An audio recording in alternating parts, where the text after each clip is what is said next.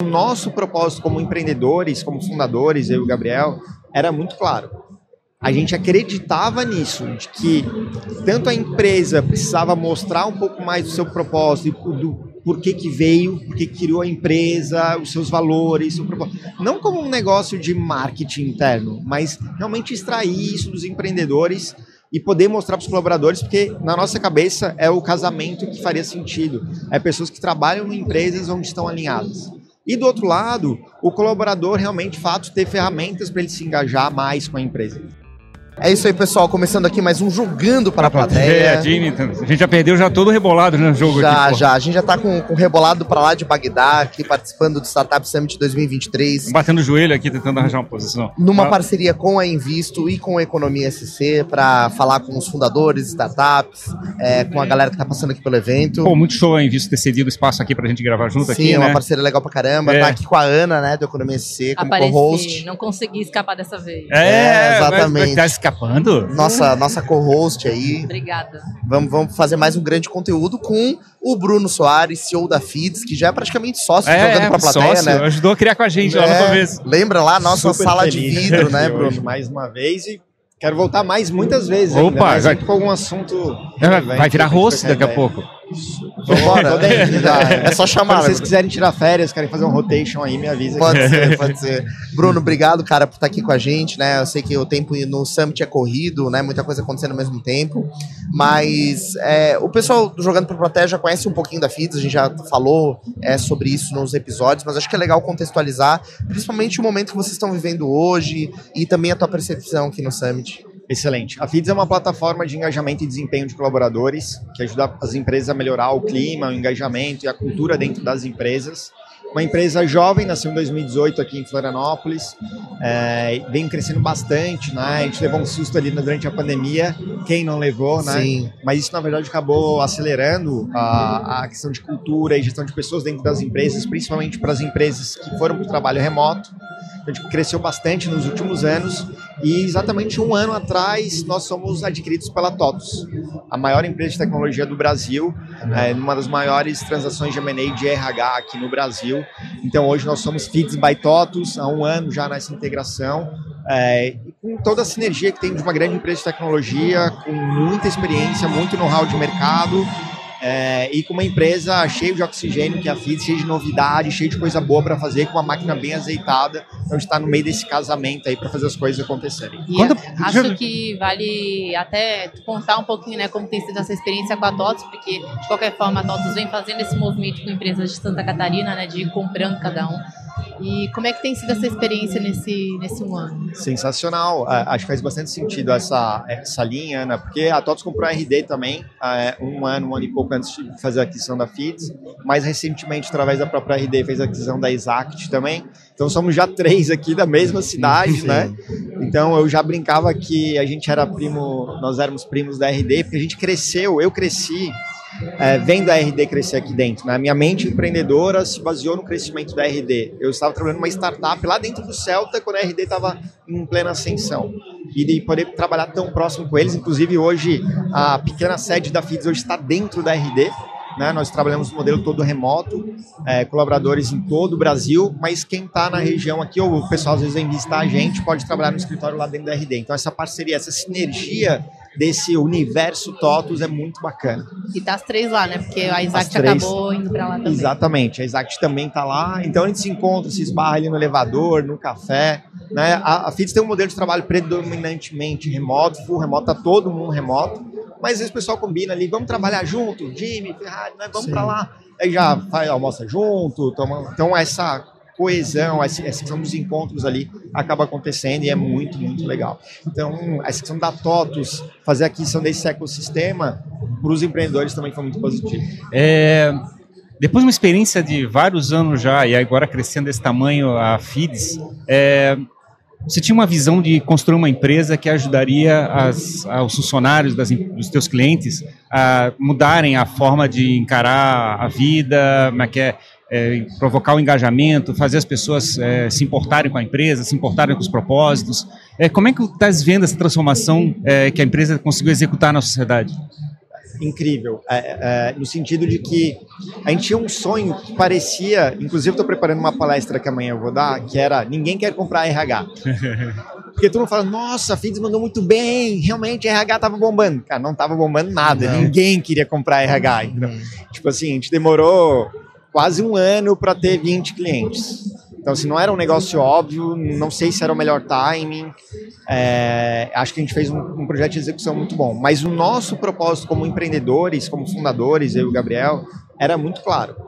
A gente acreditava nisso, de que tanto a empresa precisava mostrar um pouco mais do seu propósito, do porquê que veio, porquê que criou a empresa, os seus valores, o propósito. Não como um negócio de marketing interno, mas realmente extrair isso dos empreendedores e poder mostrar para os colaboradores, porque na nossa cabeça é o casamento que faria sentido. É pessoas que trabalham em empresas onde estão alinhadas. E do outro lado, o colaborador realmente, de fato, ter ferramentas para ele se engajar mais com a empresa. Quando eu comecei a trabalhar, e nós tivemos a oportunidade de trabalhar na mesma empresa, né? Mas quando eu comecei a trabalhar em uma das primeiras empresas grandes que eu trabalhei, eu só falava com o meu chefe, normalmente para duas coisas. Quando ele queria me pedir alguma coisa Sim. e quando ele queria me cobrar se aquilo que, eu, que, eu, que ele pediu eu tinha feito, né? E a gente entende hoje em dia que essa não é mais a relação entre líder e liderança, que existe o desenvolvimento, que ele é responsável pelo desenvolvimento daquele colaborador de tudo que ele está fazendo, na relação com os pares, na criação daquela equipe, no desenvolvimento como equipe. Então, o papel do gestor hoje, ele é muito maior, ele é muito mais importante e mais complexo. Eu lembro de várias vezes em que a gente teve problema nas equipes, estou falando de 15, 20 anos atrás, que era assim, ah, vou chamar o RH, quem resolve conflito dentro da equipe é o RH, é o gestor. Então, isso vem mudando. E aí passa por toda essa questão da importância da cultura, do propósito e tudo mais. A gente tem um sonho grande que é impactar a vida de um milhão de colaboradores.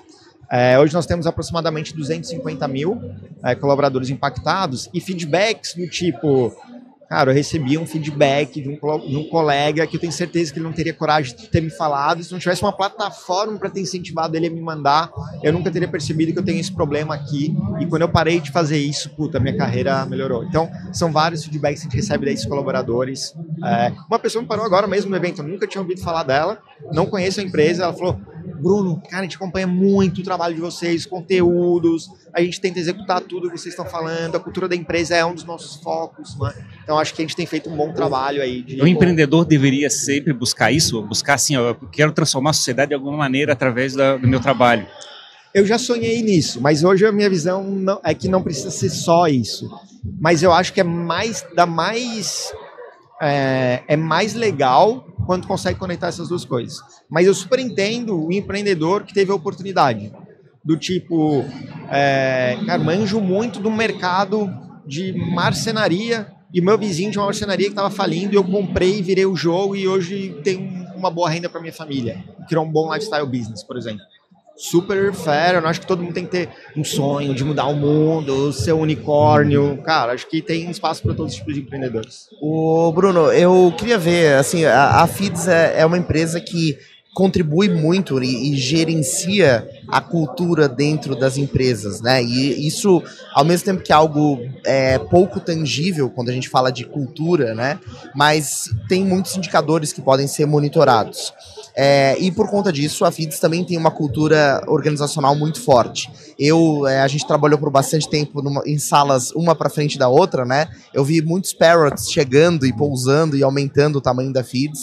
É, o fato de hoje vocês fazerem parte de uma outra empresa de tecnologia é enorme, é, estarem num ambiente em que tem outras culturas é, convergindo, é, como vocês conseguem manter a visão da FIDS viva e transbordar isso e conectar isso com outras startups relacionadas? Foi primordial para o sucesso dessa integração entre as duas empresas a FIDS ter uma cultura muito forte. Porque o que acontece quando uma empresa muito grande se aproxima de uma empresa pequena? Ela basicamente domina todas as esferas, todas as áreas. Sim. Assim que se faz marketing, assim que se faz vendas... Ela abafa o setor. Ela abafa o setor. Na FIDS isso não aconteceu. Primeiro por um alinhamento muito grande, a cultura da TOTS também é uma cultura muito bacana. A maioria das pessoas de verdade não conhecem a TOTOS, né? Qual é a visão que grande parte das pessoas tem? Putz, empresa é muito grande, capital aberto, deve ser só burocracia, só compliance, só governança. E não, a TOTOS é uma empresa que tem muita coisa boa no sentido de inovação e de cultura de pessoas. É, tem um board muito jovem, tem um, um time de, de, executivos muito jovens, com muita energia, e a FIT se conectou com isso. E uma cultura muito legal de gestão de pessoas também. Né? Então, a FITS ter, ter, uma cultura muito forte conseguiu bloquear algumas coisas que a gente achava, ó, isso aqui não é tão legal. Que é normal, poderia claro. ser a TOTS ou qualquer outro. O contrário computador. aconteceu? Será claro. que o FITS conseguiu jogar para dentro da TOTS alguma sim, coisa? Eu acho que sim. E eu acho que eles querem isso.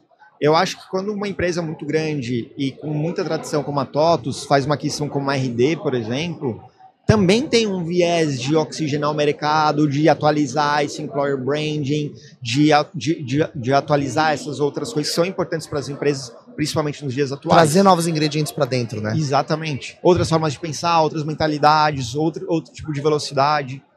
É, mas sim, sem dúvida, Jimmy, para finalizar a tua pergunta, a, a questão da FIDS ter uma cultura forte não é que gerou mais atrito com a cultura da TOTS. Na verdade, fez a gente falar assim, não, assim é que a gente faz e pode ser que um dia a gente vai evoluindo, não tem problema. Claro. Mas é, a gente precisa manter algumas coisas aqui. E são coisas que são negociáveis. É, tinha coisas que a gente não fazia que a gente começou a fazer, mas isso foi bom e foi bem visto pelos próprios parents. Claro. Né? Então tem que. É, por exemplo, vou dar um exemplo bem simples, né?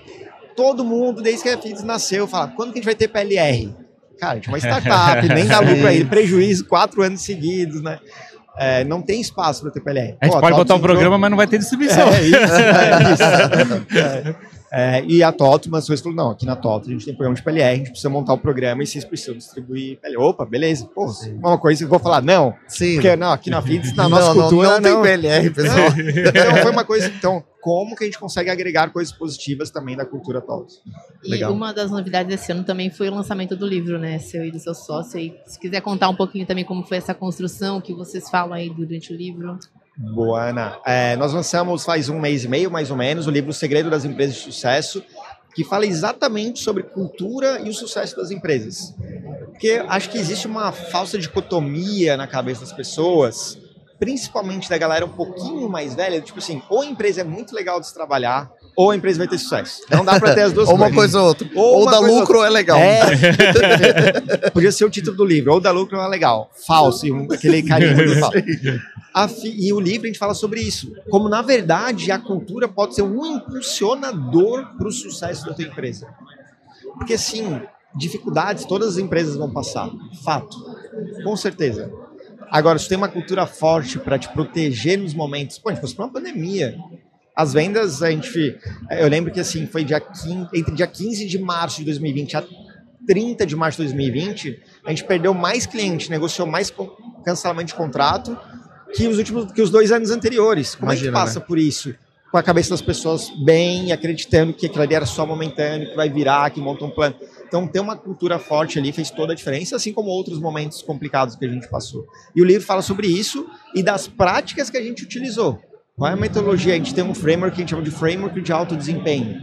Fala que para ser uma boa gestão de um time de alto desempenho, a gente precisa ter um propósito muito claro, uma direção muito clara e um acompanhamento contínuo para conectar esses elos. Né? Então a gente explica como é que é esse framework, como é que executa esse framework. Então a gente tra traz coisas tanto teóricas, casos e tudo mais, como coisas práticas para que as pessoas e as empresas possam aplicar. Né? Da onde que veio o sonho de fazer um livro? Já tinha esse...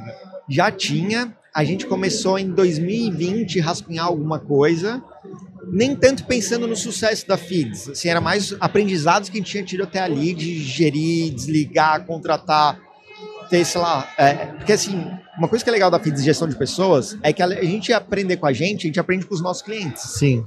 Então a gente é como se a gente tivesse um impulsionador de aprendizado de gestão de pessoas. Ao quadrado, né? Tipo, o impacto ao quadrado. Exato. Então a gente aprendeu muito com os nossos erros, com os nossos acertos e com os erros e com os acertos dos clientes. Porque às vezes um cliente vem e pede uma, uma, uma mudança de produto. Aí tu começa a questionar ele porque ele quer mudar o produto e tu entende que a forma de gestão dele é diferente. Porra, que massa! Sim. Eu nunca tinha pensado em gerenciar assim. Ah, tem um cara lá que tem três gerentes. A primeira reação foi, cara, que louco. Uhum. Depois começa a entender, pô, que massa. Então, por quê? Ah, não, porque tinha esse problema na empresa e a gente resolveu dessa maneira. Continuo achando uma loucura ter os três gerentes, mas, mas abre a cabeça Sim, pra... claro. E o livro, Ana, muito legal também falar aqui, foram duas semanas seguidas best-seller pela Veja. Então, é, a gente ficou em quinto lugar é, no geral e o primeiro no, na parte de negócio durante duas semanas seguidas. Um livro que foi muito bem recebido no mercado. É, trouxemos ele para vender aqui no Startup Summit também, vendemos todas as, todas as cópias que nós trouxemos para cá. Então, tá, acho que a gente está numa boa direção com o livro. Legal. Legal. Ô, Bruno, eu queria trazer um lado mais pessoal, assim, como é, fundador e como CEO da Feeds, né? Claro, você e o Gabriel, mas você no papel de CEO, é, é o cara que dá a visão, que está entendendo o que está acontecendo para fora e como traz, traduz isso para dentro. E é uma posição de tomar decisões difíceis, né? É complicado fazer essa gestão, é um desafio. É, quando você vai fazer parte de uma outra empresa, né, vai para um outro ecossistema, é, isso muda um pouco, porque você não tem só o mercado para influenciar as suas decisões. Você tem um outro corpo maior do qual você faz parte. E como organizar assim essa, esse tripé, né, o, o interno, o mercado e quem está te adquirindo? Eu não descobri como fazer isso ainda, mas fica para a próxima, próxima gravação. Brincadeiras à parte, acho que a tua leitura está excelente. Realmente é, é, um desafio novo, né?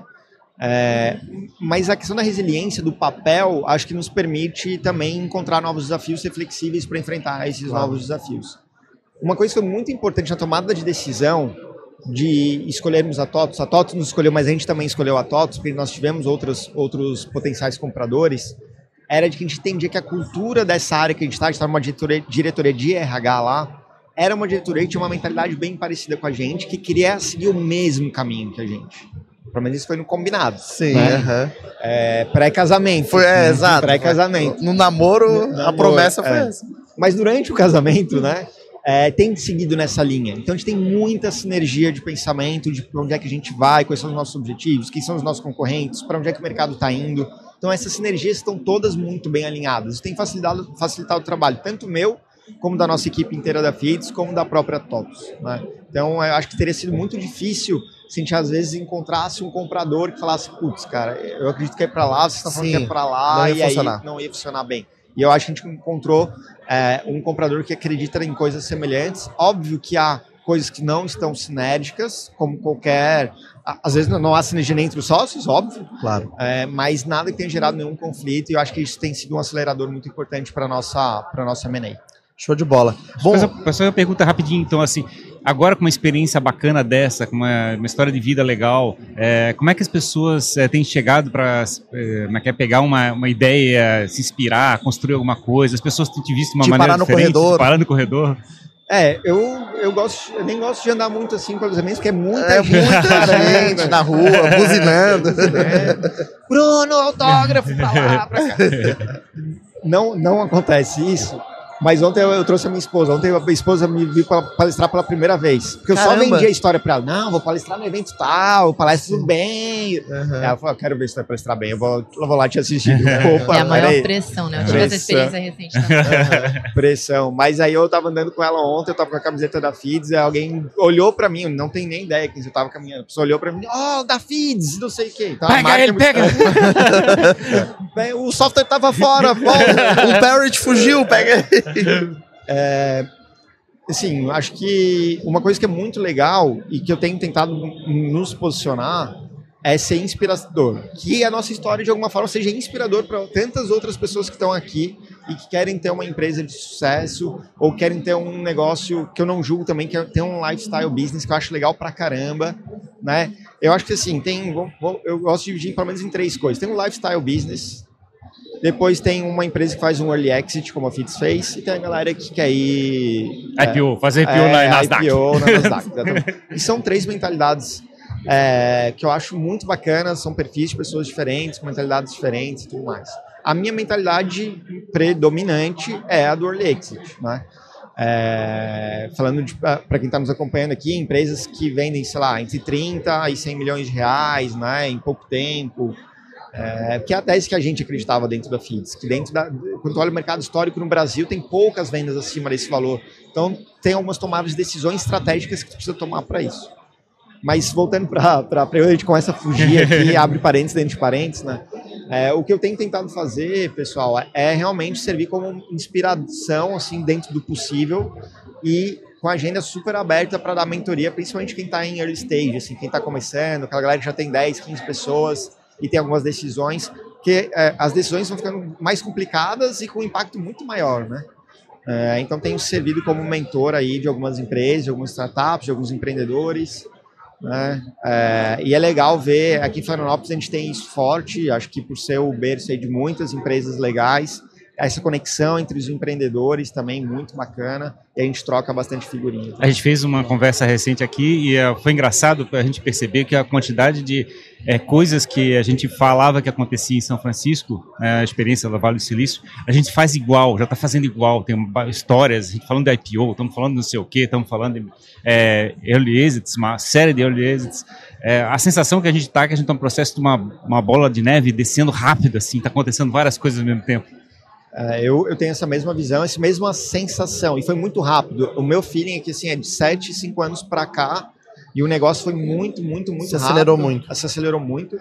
É, e eu acho que a mentalidade das pessoas daqui realmente tem uma, uma aproximação com a mentalidade das pessoas do Vale. Eu, eu fiquei uma semana agora em Stanford estudando e era sobre gestão de pessoas, não era sobre VC, sobre empreendedorismo especificamente.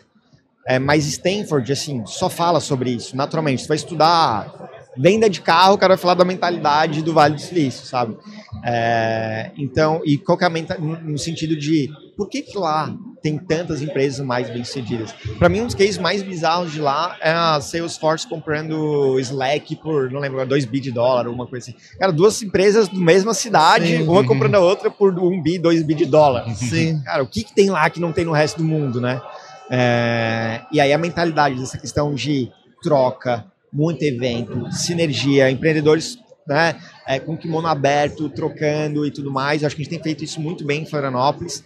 E os, as empresas de sucesso inspirando a galera a fazer, a, a mudar, né? Então eu acho que a gente está numa, numa coisa muito próxima. É, é mais questão de tempo uma coisa que eu sinto falta, mas que eu acho que pode ser questão de tempo também, é que lá tem muito dinheiro. Tipo, no Vale, em São Francisco, tá, lá tem muito dinheiro. Aqui o dinheiro está em São Paulo, né? Uhum. Então, assim. Faz toda a diferença. Muito, faz toda a diferença. Porque muita gente que está aqui, está mandando bem aqui, vai para São Paulo duas vezes por semana. Sim. Sabe? Sim, sim, sim, vai, ou vai uma semana assim, mas não, tem que estar tá sempre indo para lá.